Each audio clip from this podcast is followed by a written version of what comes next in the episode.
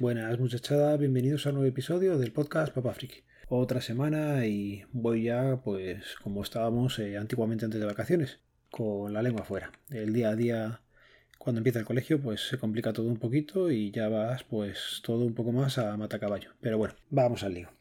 Os recuerdo, mi nombre es Alberto y estáis escuchando el podcast de Papa Friki.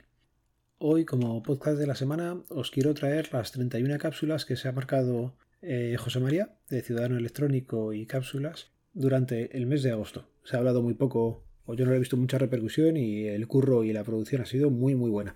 Así que yo creo que se merece que le deis una oportunidad si no lo habéis hecho. Si las habéis disfrutado, pues oye, eso que tenéis, eh, como he hecho yo, ya digo que me han acompañado durante todo el mes de agosto, han sido como un poco especiales y tengo que recomendar una en concreto. En nuestro caso, eh, la que más me ha gustado ha sido el episodio 2, que José María tituló como Los tres bastones. Una historia muy bonita, un padre con tres hijos y lo que hace con tres bastones, que me guardo para mí y para explicárselo a mis peques, se lo quiero contar yo en algún momento y luego ya ponérselo en, en el podcast. Pero ya digo, una historia que me ha parecido muy muy bonita.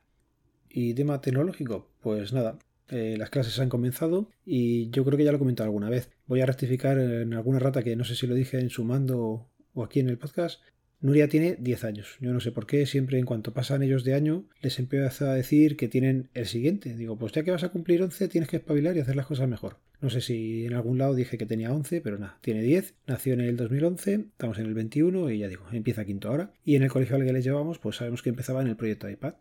Lo veíamos lejano, pero bueno, ya ha llegado. Y ya comenté, a principios de verano hicimos la compra en Golden Mac, aquella que decía que ibas comprando como a ciegas, porque la página, pues de lo que nos habían dicho y el manual que nos mandaron a lo que luego se veía durante el proceso de compra, pues no era lo mismo.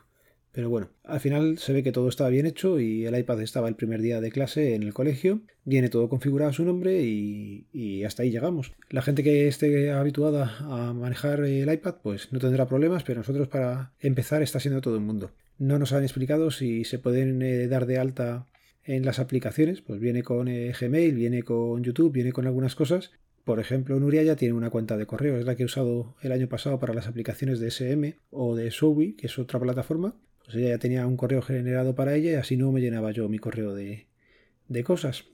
Total, que nadie nos ha explicado si podemos dar de alta o hacer eh, inicio de sesión en, ese, en esas cuentas. A ver si nos van diciendo algo a lo largo de esta semana. Y bueno, que todo esto venía porque lo primero que dijo según llegó el otro día es que necesitaba el Apple Pencil. Pues bueno, pues yo no estoy dado en las cosas de, la manzana, no es una cosa que me llame ni me haya motivado mucho, pero bueno, había que mirar y desde aquí darle las gracias a toda la gente del Discord que me han ido ayudando. El iPad es de octava generación y había que buscarle el pencil que fuera bien. Yo pensaba que la diferencia entre el Pencil 1 y el Pencil 2 pues sería que el 1 era para los modelos más antiguos y que el 2, pues todos los modelos modernos se podían usarlo, pero por lo que se ve no es así. Hay una página eh, que te va diciendo si es el Pencil 1 para cuáles son compatibles y el Pencil 2 para cuáles son compatibles. Total, que el que tengo que coger es el Pencil 1. No vale el Pencil 2 aunque el iPad sea el del año del 2020. Total, lo que estaba comentando. He estado mirando, he mirado por Wallapop. En Wallapop están a un precio en torno a 70, 80, 90 euros. El Apple Pencil nuevo son unos 135. En Amazon lo puedes comprar, no sé si eran por 125 o algo así, pero tenían en reacondicionados uno por 75 en estado como nuevo. Pues nada, pues ese es el que ha caído, aprovechando que tenía algo de dinero de una devolución y de una tarjeta de regalo que me habían hecho ahí, pues al final por 49 euros nos llegará en no llega una semana. A ver qué tal se apaña la niña, a ver qué tal se apaña a estudiar en un iPad. Este año es cierto que los libros, tenemos menos libros, a través del programa Accede, pues nos van a ceder los libros tanto a Nuria de formato digital como a los pequeños en formato físico y se ha notado, se ha notado porque solamente hay que comprar los cuadernillos que, que hay que rellenar. A ver qué tal los cuidan, porque no sabemos muy bien luego si están mal, si te penalizan o qué es lo que harán o cómo lo querrán hacer. Y esa era la parte tecnológica de esta semana. En principio ha entrado un iPad en la familia. A ver qué tal se adapta Nuria a él, a trabajar con él. Y a ver si no se lo carga, que es una cosa para una niña de 10 años que el tener que estar con un aparato de un importe alto y a ver, siempre nos queda la cosa, aunque imagino que se apañará bien porque llevan usando el iPad desde, pues eso, desde primero casi de infantil estaban con el iPad haciendo cosas. Venga, y nada, cambio de tema. Me he acordado ahora también que hice una pequeña colaboración en el podcast de Tecnocincuentones.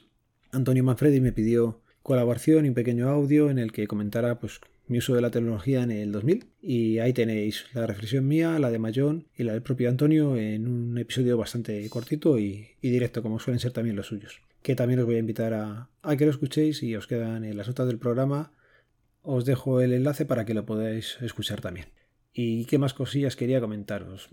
Tema series de televisión, hemos acabado de ver eh, Cruel Saber. Está en la plataforma de Amazon Prime y nos ha gustado a los dos. Recomendable bastante. Es una serie al estilo cómo defender a un asesino, porque se va contando eh, lo que pasa en diferentes momentos. En este caso son en tres años diferentes, si no recuerdo mal, 93, 94, 95. Es curioso la forma de manejar la imagen. Cuando están en el 93 eh, los colores predominantes son como más cálidos. En el 94, donde pasan bastantes cosas, se ve ya un poco más normal, digamos.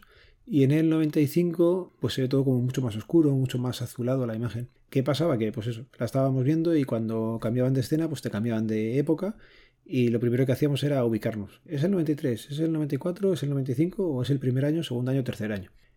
E interesante desde el primer episodio hasta el último. No voy a desvelar nada, pero ya digo, si no tenéis nada que ver, son solo 10 episodios. Si no sacaran segunda temporada, acabaría bien, pero me da que van a sacar segunda temporada porque en algún sitio he visto como que sí que, que estaba confirmado. Así que esa, si queréis verla, desde nuestra parte os la recomendamos. Cuando hemos terminado esa, hemos empezado a ver Loki. Está en Netflix y en Telegram en vuestros videoclubs habituales. ¿Qué pasa con Loki? Son seis episodios esta temporada. El primero estaba bastante bien. Te empiezan a contar, pues, eh, enganchando con la película cuando desaparece con el tercer actor este o como leche se llame. Y el primer episodio, pues, se hace bastante ameno. El segundo episodio baja un poco la cosa. Además, lo vimos ayer. Yo no sé si también fue el primer día de clase, estábamos cansados y, joder, no, nos quedamos medio dormidos y hoy hemos vuelto a volver a ver los últimos minutos. Hemos visto el siguiente episodio, el tercero. Estamos a mitad de temporada y no nos está llamando para nada. Así que esta por mi parte, hasta que no termine de verla, no sé si la puedo recomendar o no, pero a lo que llevo visto de mitad de temporada no nos está gustando prácticamente nada. Venga, y para terminar, eh, os quería comentar una cosilla sobre el DNI y un cambio que se prevé va a haber en no mucho tiempo.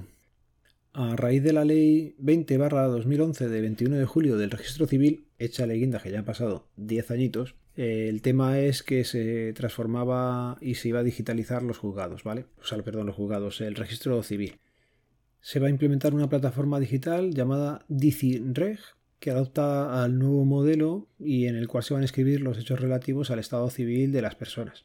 Esto casi que lo voy a dejar para el próximo podcast, ¿vale? Voy a leerlo nuevamente, todo lo que nos han enviado relativo a esto, pero básicamente va a afectar al tema de las primeras inscripciones y a la hora de sacarte el DNI por primera vez, ya sea eh, un español de origen o porque ha adquirido la nacionalidad eh, a través de pues es un extranjero que tenía NIE y ahora pasa a tener DNI. Para la gente va a implicar seguramente que tengan que pedir el papel la partida de nacimiento de una forma diferente, ya no va a ser exclusiva para el DNI, ya no van a necesitar tantos requisitos como se pedían antes. Se supone que va a ser un adelanto, pero claro, esto hay que implementarlo. Ya he leído que quieren hacerlo en una primera fase y luego en una segunda. Ya digo, me lo reservo, os dejo aquí con el hype hasta la semana que viene, que ya digo, prometo explicaros un poco más en qué afecta o no afectará este nuevo procedimiento que quieren hacer en los registros civiles.